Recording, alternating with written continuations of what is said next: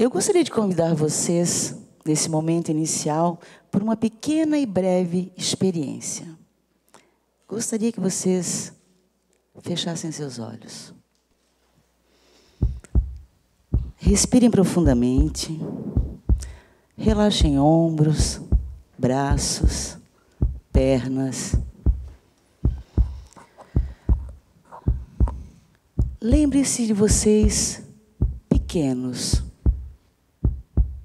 qual a primeira imagem que vem de você, criança? O que você desejava? Um beijo? Um abraço? Brincar com os amigos?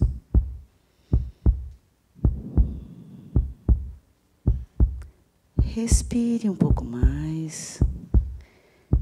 E agora, lembre-se de você na adolescência.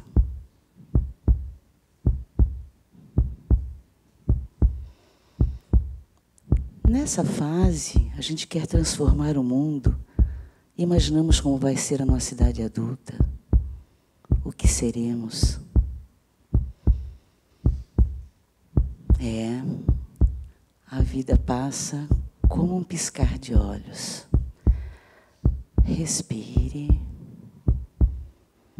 Abra os seus olhos lentamente. Estou aqui para dividir o meu momento, o meu tempo com o seu.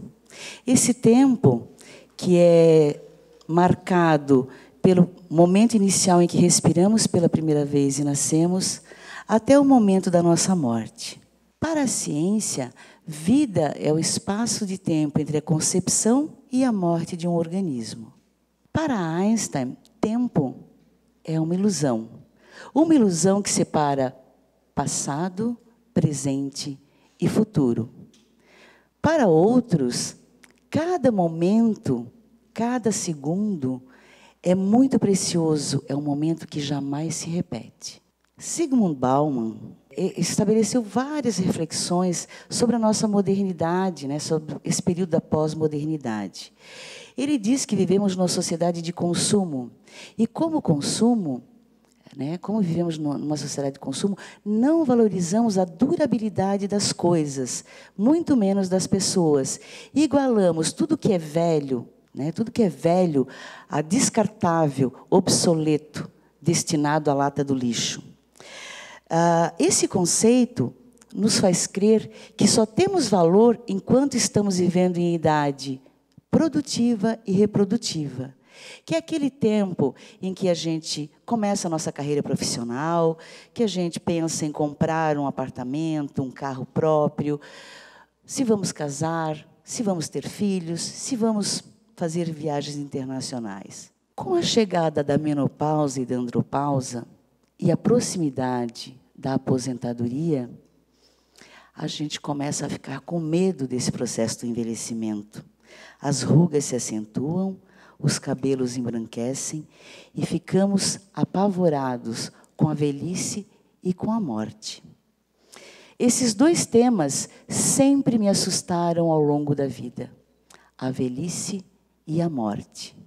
Lembro-me bem que quando eu tinha 15 anos de idade, eu imaginava que eu iria viver 40 anos fantásticos e iria morrer subitamente, no auge, sem passar pela velhice e suas doenças. Recordo também o porquê que vinham esses medos. Porque eu vi as minhas avós, Maria e Clarice, sentadas nas suas varandas, velhas, doentes, com a tristeza estampada nos olhos, com a pobreza agarrada nas mãos e o sofrimento fincado no coração. No Brasil, em 1960, a expectativa de vida era que vivêssemos 52 anos de idade.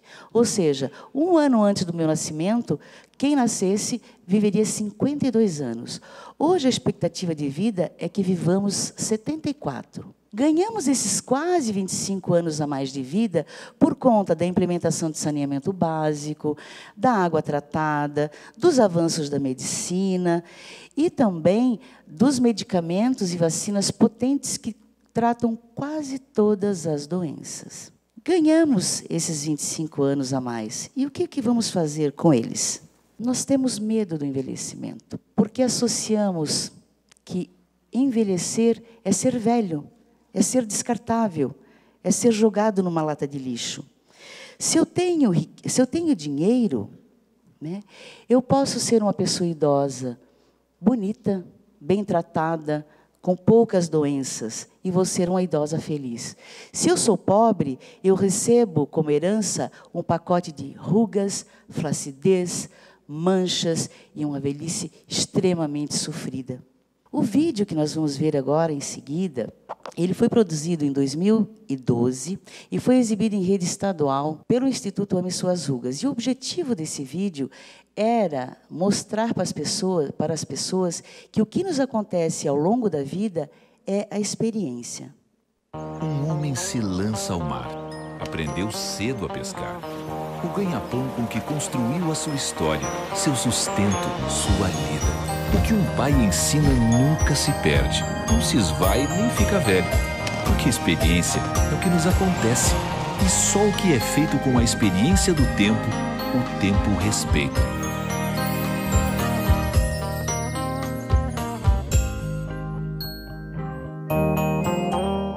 Criamos esse instituto em 2008 com o objetivo central de mudar o paradigma do que seja o envelhecimento humano no Brasil. Quando iniciei meus estudos, minhas pós-graduações em gerontologia, no Brasil e no México, eu tive certeza de que pior do que envelhecermos é termos medo desse processo do envelhecimento. Quando eu parti para os estudos em livros e congressos internacionais, eu pensei por um instante que eu pudesse encontrar em algum lugar do mundo o elixir da longevidade. Depois de estar em Cuba e conhecer os estudos dos idosos centenários que lá vivem, eu descobri que não existe tal elixir da longevidade. Não existe mesmo.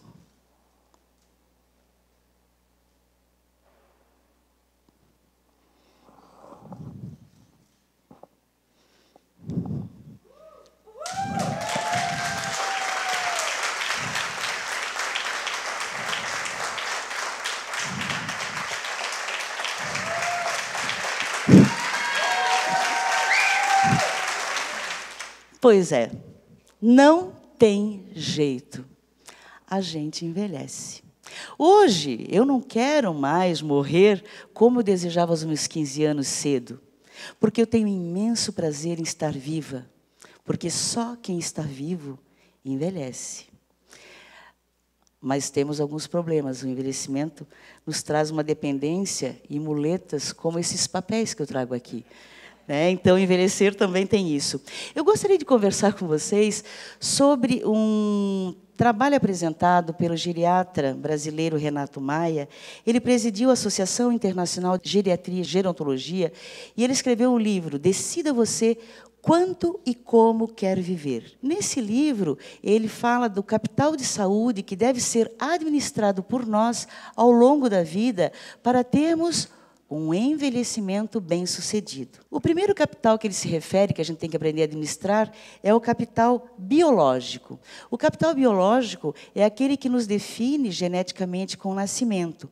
Por isso é muito importante que conheçamos a história né, familiar dos nossos pais, avós, bisavós, e sabemos se eles tiveram alguma doença, hipertensão, é, diabetes, demência, né, ou cânceres, para que a gente possa entender e modificar isso. O segundo capital a que o doutor Renato se refere é o capital social. O capital social também representa 25% desse capital de saúde e está relacionado ao lugar onde nascemos. Uh, que políticas públicas existem nesses lugares? Se há previdência pública e se ela vai atender às nossas necessidades quando envelhecermos, se também esse sistema público de saúde pode nos amparar na velhice. Se tivéssemos nascido, por exemplo, na África, não viveríamos mais de 50 anos. Tivemos a sorte de nascermos no Brasil e no sul do Brasil. Isso nos dá, nos dá um diferencial muito importante. O outro capital que ele se refere é o capital emocional. E pasmem vocês, ele representa 50% desse capital de saúde, ou seja, é um dos mais relevantes. Esse capital emocional, ele surge na infância quando a gente aprende a administrar as nossas ah, habilidades cognitivas e emocionais, se aprendemos a superar desafios, se temos uma tendência a sermos depressivos, se temos medo dos, né, de superar obstáculos. Como é que então eu faço para ter uma gestão bem, ah, bem, bem, bem sucedida ou não bem sucedida desses três capitais? Se eu não faço uma boa gestão, ignoro o meu histórico genético, o meu histórico, né? Eu não sou ativo socialmente, não mudo as mudanças do país onde eu estou vivendo e também não uh, me percebo, eu posso ser uma pessoa idosa, depressiva, com muitas doenças, posso ter momentos de enfermidades longas, posso morrer com muito sofrimento e antes da expectativa de vida que a gente viu lá atrás, que são de 74 anos. Se eu faço uma boa gestão desses capitais, eu, eu terei, com certeza, mais longevidade, doenças por curto, né, enfermidades por curto período de tempo, e viveremos, com certeza, acima dos 85 anos de idade. Entretanto, só administrar esses capitais não é o suficiente. Nós temos que mudar, cada um de nós, o paradigma do que seja o envelhecimento, para que quando nós todos formos muito idosos, não sejamos obsoletos e não nos coloquem numa lata de lixo. Simone de Beauvoir escreveu em 1970 o livro Velhice e Realidade Incômoda.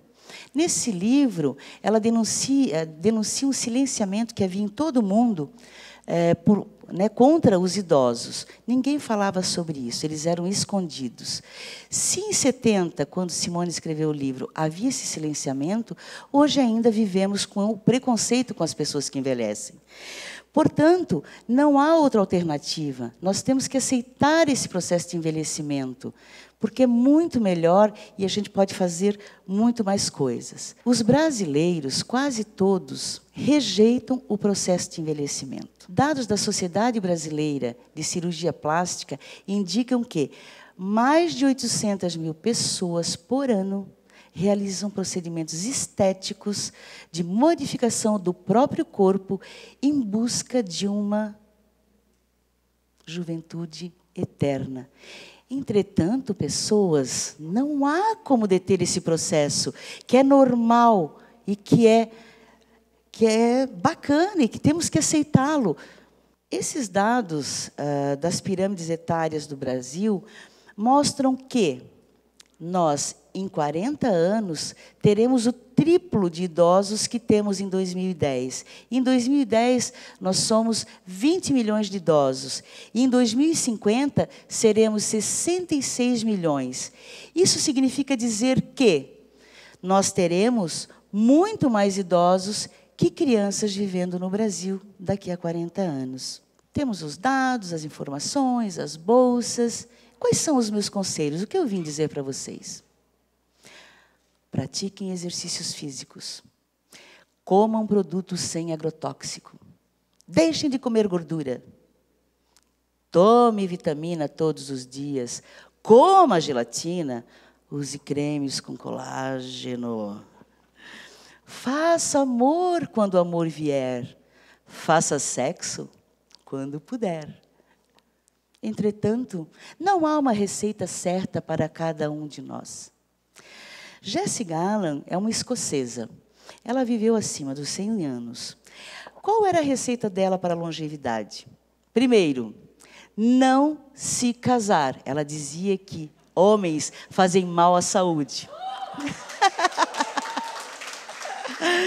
Ela também dizia que ela também dizia que tinha que se praticar atividade física e comer aquela tigelinha de mingau quente todos os dias de manhã. Eu trago o exemplo do professor Hermógenes, é um grande nome do yoga brasileiro. Ele, com 40 anos de idade, descobriu que estava em fase terminal com tuberculose.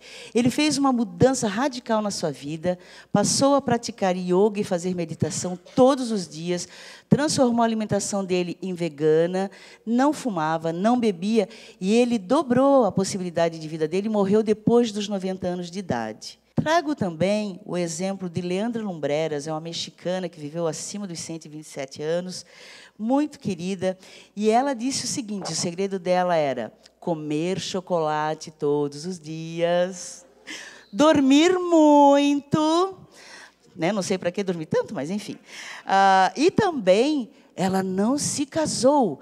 Quando eu soube da história da, da Leandra, eu disse assim: ó, eu não como chocolate porque eu não gosto. Eu já me casei três vezes, eu estou à beira da morte. e agora o último exemplo é de uma blumenauense, ela viveu aqui em Blumenau, a dona Mística Pereira. Ela viveu 114 anos. Ao contrário das outras, ela casou e enviou duas vezes. Foi mãe de 12 filhos, sete dos filhos dela morreram antes. Pensa, ela viveu 114, né? eles morreram muito jovens, com 90. E, e, na receita dela, de longevidade, né, o cardápio dela, qual era? Polenta, pirão e linguiça frita, garotada. É isso que ela comia para viver bastante. Para os religiosos, a vida é eterna. Buda, porém, advertiu: tudo que começa um dia inevitavelmente acaba. A eternidade existe no momento presente. Portanto, aproveite esse tempo entre seu nascimento e sua morte. Pois é. Vocês pensaram que eu ia trazer certezas, que eu ia trazer elixires, que eu ia trazer longevidade, que eu ia trazer vida eterna. Não trago nada.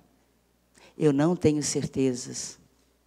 A única certeza que eu tenho é que um dia todos nós iremos morrer. Namastê.